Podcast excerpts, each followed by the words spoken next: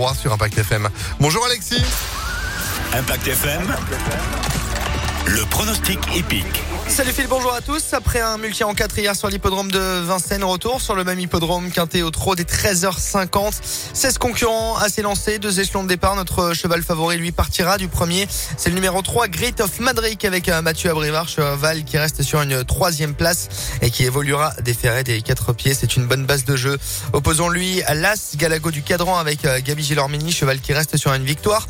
Et ensuite, le numéro 2, Fanfaronneur avec euh, Mathieu Moitié, cheval bien connu des quintéistes.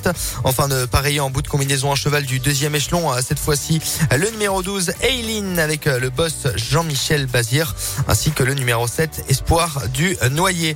3, As, 2, 12, 7 et 11 en cheval de complément. 55 Bond.